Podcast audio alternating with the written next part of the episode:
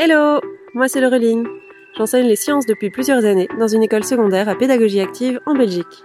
À travers le podcast La prof de sciences, tu auras accès aux coulisses d'une collègue directement dans tes oreilles. Je partagerai avec toi la façon dont je donne mes cours et ce que je mets en place tous les jours dans mes classes, en plus des réflexions quotidiennes qui m'ont amené à ces pratiques. Allez, c'est parti pour l'épisode du jour Hello les profs Dans ce podcast que je vais faire en deux parties, je vais te parler d'outils numériques qui te permettent de réaliser des quiz avec tes élèves et de l'intérêt d'utiliser de tels outils. Dans cette première partie, je vais d'abord t'exposer les avantages et les inconvénients à utiliser des quiz numériques en classe. Ensuite, je te parlerai de 10 outils numériques qui permettent de réaliser ce genre de quiz dans une deuxième partie afin que l'épisode ne soit pas trop long. Allez, c'est parti pour l'épisode du jour. Une façon très simple de mettre les élèves en activité, de favoriser les révisions rapides ou encore d'aborder de nouvelles notions et tester les préconceptions de tous les élèves est de réaliser des quiz numériques. Ces quiz peuvent être utilisés à différents moments de l'apprentissage, en groupe classe ou bien de façon individuelle, à l'école ou encore à domicile. Mais avant de détailler tout ça, je te donne mon avis sur l'utilisation de ce genre de quiz, car ils peuvent s'avérer utiles dans certaines situations, mais ils présentent également des inconvénients dont il faut être conscient. Avantage numéro 1. Les quiz permettent de mettre en action tous les élèves et ainsi de recueillir l'avis de tous, et pas seulement de ceux qui parlent le plus fort ou qui aiment participer oralement. J'imagine que toi aussi, quand tu poses une question à toute ta classe, ce sont toujours les mêmes quelques élèves qui lèvent la main super fort et super haut et qui veulent absolument répondre, et il y en a que tu n'entends absolument jamais et dont tu n'as aucune idée de la compréhension de la question que tu viens de leur poser. Le fait de passer par l'écrit invite donc même les plus timides à répondre, et ça te permet d'avoir un éventail beaucoup plus large et donc beaucoup plus juste de ce que ta classe pense réellement. Inconvénient numéro 1, cela n'est possible que si tous les élèves ont accès à un appareil numérique, et ça risque donc d'être dépendant de l'installation de ton école. Est-ce que tu peux fournir une tablette numérique connectée à chaque élève? Est-ce que tous les élèves vont devoir utiliser leur smartphone personnel? Est-ce que c'est autorisé dans ton établissement? Est-ce qu'une connexion est disponible pour les élèves ou devront-ils utiliser leur propre 4G ou bien fais-tu partie de ces écoles qui ont maintenant un ordinateur à disposition pour chaque élève, et dans ce cas, cet inconvénient ne compte peut-être pas pour toi. Il faut aussi penser au côté du prof. Est-ce que toi, tu disposes d'un projecteur pour montrer les questions à tous tes élèves en une fois? Ou bien les élèves devront-ils avancer avec comme seul visuel leur outil numérique à eux, ce qui est également possible, mais moins convivial et moins pratique si tu veux faire des retours collectifs? Il te faudra donc bien penser à tout ça pour déterminer si ce genre d'activité est possible dans ta classe. Avantage numéro 2. C'est super rapide et facile à créer une fois que tu as choisi l'outil qui te correspond. En fonction de l'outil choisi, tu peux simplement récupérer des quiz déjà créés par d'autres profs, ce qui te permet d'aller beaucoup plus vite dans tes préparations. Et il suffit alors parfois de changer une ou deux questions, ou simplement un mot de vocabulaire pour transformer le quiz de quelqu'un d'autre en un quiz parfait pour ta classe. Certains outils permettent de tout encoder sur une feuille Excel qui se transforme ensuite automatiquement en quiz. Là aussi, c'est un gain de temps assuré pour ta préparation. La réutilisation d'une année à l'autre est très facile, puisque tes quiz restent bien rangés sur ton compte jusqu'à la prochaine fois où tu en auras besoin. Et en plus, cela te permet d'économiser du papier puisqu'il ne faut rien imprimer pour tes élèves. Et si tu choisis un outil où il n'est pas possible d'encoder directement plein de questions, il faudra que tu crées toutes les questions une à une à la main, mais une fois que c'est fait la première fois, pour les autres années, il n'y a plus de travail à réaliser. Inconvénient numéro 2. Puisque tout est numérique, il n'y a plus de traces directes dans le cours des élèves, ce qui peut être un handicap en fonction du rôle que tu veux donner à ces quiz. Il te faudra peut-être passer par une version imprimée si tu veux que les élèves conservent les questions et leurs réponses, par exemple. Il est également possible de leur donner un lien permanent vers le quiz pour qu'ils puissent le recommencer depuis chez eux pour s'entraîner, par exemple par le biais d'un code d'accès, d'un lien ou d'un QR code. Attention de nouveau, certains outils permettent de faire ce genre de choses, mais d'autres outils ne permettent pas de donner le quiz aux élèves pour qu'ils puissent le refaire à domicile. C'est quelque chose qu'il faudra donc bien considérer dans ton choix d'outils. Avantage numéro 3, certains outils permettent de ludifier les quiz et ainsi de facilement les intégrer dans des activités plus larges, telles que des escape games par exemple. Ils peuvent devenir des outils géniaux pour concevoir des séquences ludifiées, ce qui peut être très utile, particulièrement chez les élèves plus jeunes ou avec les classes qui seraient moins motivées.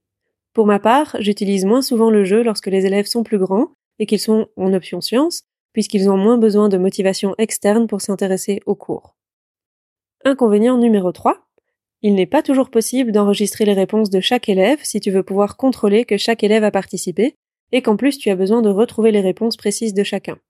Cela dépend fort de l'outil choisi, et il te faudra donc de nouveau bien réfléchir à l'avance à toutes les fonctions qui t'intéressent avant de choisir, ou alors tu risques de finir par changer plusieurs fois d'outil et de multiplier ton temps de préparation. Un peu comme ce que j'ai fait moi-même quand j'ai utilisé les quiz pour la première fois. Donc je t'encourage vraiment à bien réfléchir à toutes les fonctionnalités que tu as besoin avant de faire ton choix. Avantage numéro 4, et pas des moindres, puisque tout est automatisé, plus besoin de faire de corrections. Et j'ai jamais entendu un seul prof qui dit aimer faire des corrections, donc si on peut se passer de corrections, ou en tout cas les diminuer, on ne va pas passer à côté de cette aubaine. En plus, cette correction automatique fait que les élèves ont un feedback le plus direct possible sur leurs réponses. Et un feedback le plus rapide, c'est un des points qui fait que les élèves apprennent mieux. C'est donc un double bénéfice pour toi et pour les élèves. J'aurais bien voulu trouver un quatrième inconvénient pour qu'il y ait autant d'avantages que d'inconvénients, mais j'ai bien cherché et j'arrive pas à en trouver. Pour moi, il y a en fait clairement plus d'avantages que d'inconvénients au quiz numérique, et c'est évidemment pour ça que je les utilise régulièrement en classe. Voilà pour ce qui est des avantages et des inconvénients de l'utilisation des quiz en classe. Un autre point important à considérer est le moment de l'utilisation de tels quiz. Par moment, j'entends deux choses. Est-ce que le quiz est utilisé avant un apprentissage, pendant un apprentissage ou après un apprentissage? Mais également, est-ce qu'il est réalisé durant le cours, donc en classe, ou en dehors du cours et donc à domicile?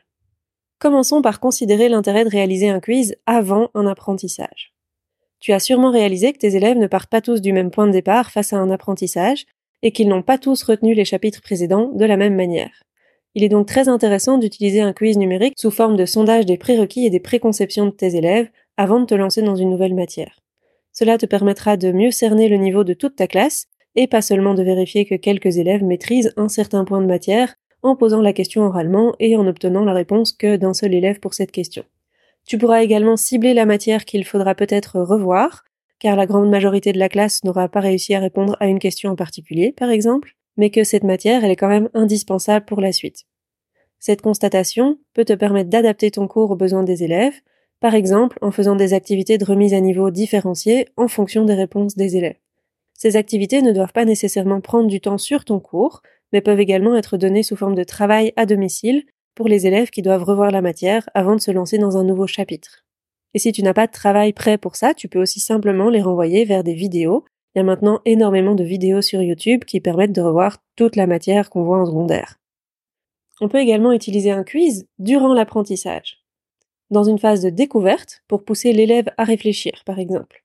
L'utilisation peut se faire en classe entière pour favoriser la discussion, ou en individuel si on souhaite que l'élève réfléchisse seul sur une question. L'apprentissage n'étant pas quelque chose d'instantané, une utilisation durant l'apprentissage peut aussi vouloir dire de faire des quiz réguliers, qu'il soit hebdomadaire ou chaque jour en fonction de quand on voit nos élèves, et ça permet de réactiver les connaissances vues précédemment.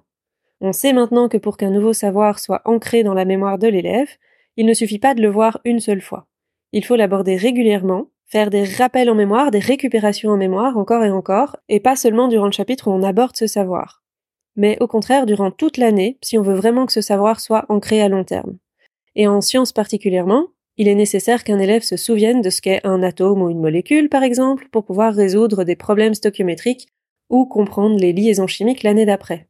Seulement, la façon dont sont conçus les programmes ne permettent pas aux élèves d'ancrer ce savoir sur du long terme, puisqu'on voit un concept rapidement, en un chapitre sur quelques semaines ou quelques mois maximum, et puis ils n'en entendent plus parler avant l'année d'après où ils en ont de nouveau besoin.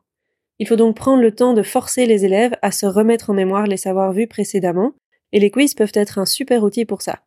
Plutôt que de seulement poser des questions sur la matière vue en ce moment, prendre l'habitude de rajouter des questions sur d'anciens chapitres permet de faire un rappel en mémoire de ces notions, ce qui est indispensable pour que cette notion soit retenue par l'élève pour l'année d'après.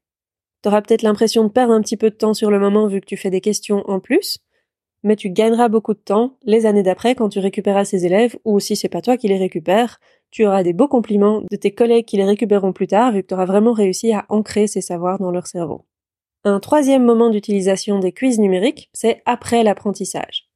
Le quiz est alors utilisé comme outil d'évaluation de cet apprentissage. C'est un test ou une interro. Je pense que c'est de loin la moins bonne utilisation des quiz numériques, car une évaluation sous forme de quiz ne permet pas réellement de tester les différentes compétences que l'on voudrait faire acquérir aux élèves, et que l'utilisation du numérique pour l'évaluation comporte encore bien des risques, que ce soit au niveau de la triche ou de la dépendance en un matériel numérique qui n'est pas toujours très au point. Je t'encouragerai donc à utiliser les quiz numériques avant et pendant un apprentissage. Passons maintenant à la question suivante.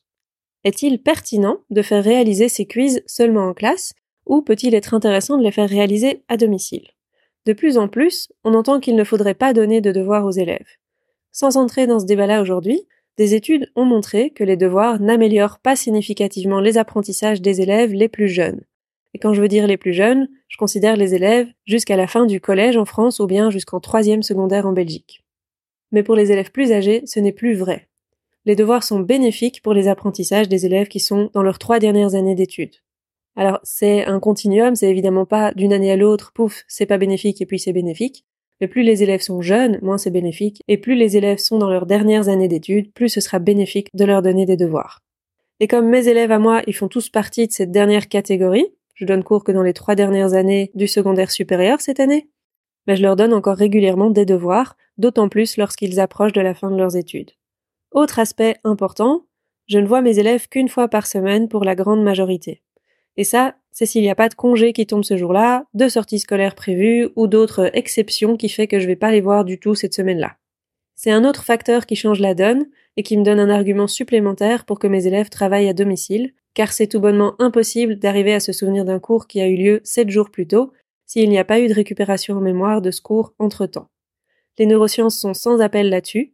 Un élève qui oublie son cours d'une semaine à l'autre, c'est normal. Donc on peut pas vraiment leur en vouloir pour ça mais ça ne nous convient pas en tant que prof. C'est donc à nous de mettre en place le nécessaire pour lutter contre cet oubli. Et pour ça, il faut passer par du travail à domicile. Ça doit pas être un travail énorme, mais par exemple un petit quiz numérique à réaliser chez soi, ça ne prend presque pas de temps, ça ne demande pas de correction de notre part, ça ne doit pas être un exercice compliqué, c'est juste une façon de faire travailler la mémoire de nos élèves pour qu'ils se souviennent mieux de notre cours la prochaine fois.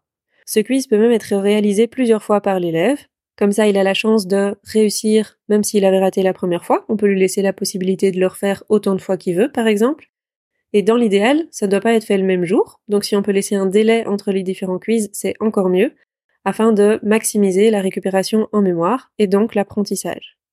Donc oui, je demande à mes élèves de réaliser des quiz à domicile mais je fais aussi beaucoup de quiz en classe, ce qui me permet de réagir directement face aux difficultés des élèves et de donner un feedback oral et plus complet si la réponse à une question n'est pas du tout comprise par la classe, ce qui est plus difficile à faire à domicile. D'ailleurs, si tu as écouté l'épisode numéro 2 de ce podcast, tu sais que je commence tous mes cours par un petit quiz de 5 questions qui dure 5 minutes. Si tu n'es pas encore convaincu par l'utilisation de quiz en classe, je vais te parler d'une dernière chose. Plusieurs études ont montré que l'utilisation régulière de quiz en classe améliore les résultats scolaires. Il y a des dizaines de facteurs qui ont été analysés pour voir ce qui améliorait les apprentissages ou au contraire ce qui les affaiblissait. Et les quiz font partie des facteurs qui améliorent l'apprentissage. Cet effet est d'autant plus grand que l'utilisation des quiz est régulière. Un quiz à chaque cours a un effet plus important qu'un quiz par semaine, pour ceux qui ont la chance de voir leurs élèves plusieurs fois de la semaine, et un quiz par semaine a plus d'effet qu'un quiz tous les mois.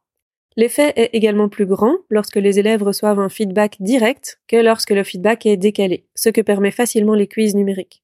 De plus, les questions à réponse ouverte sont plus efficaces que les questions à choix multiples. Il est donc important d'essayer, quand c'est possible, d'utiliser les questions à réponse ouverte plutôt que de se limiter au QCM. Les études montrent également que les élèves qui profitent le mieux des quiz sont les élèves qui sont les plus en difficulté. C'est donc un excellent moyen de diminuer l'écart des résultats entre les élèves les plus faibles et les plus forts. Une des raisons de cette différence, c'est que les élèves les moins performants peuvent avoir une vision altérée de leurs capacités, et ils vont se dire qu'ils ont compris la matière, et que ça suffit, ils pourront bien réussir l'évaluation comme ça.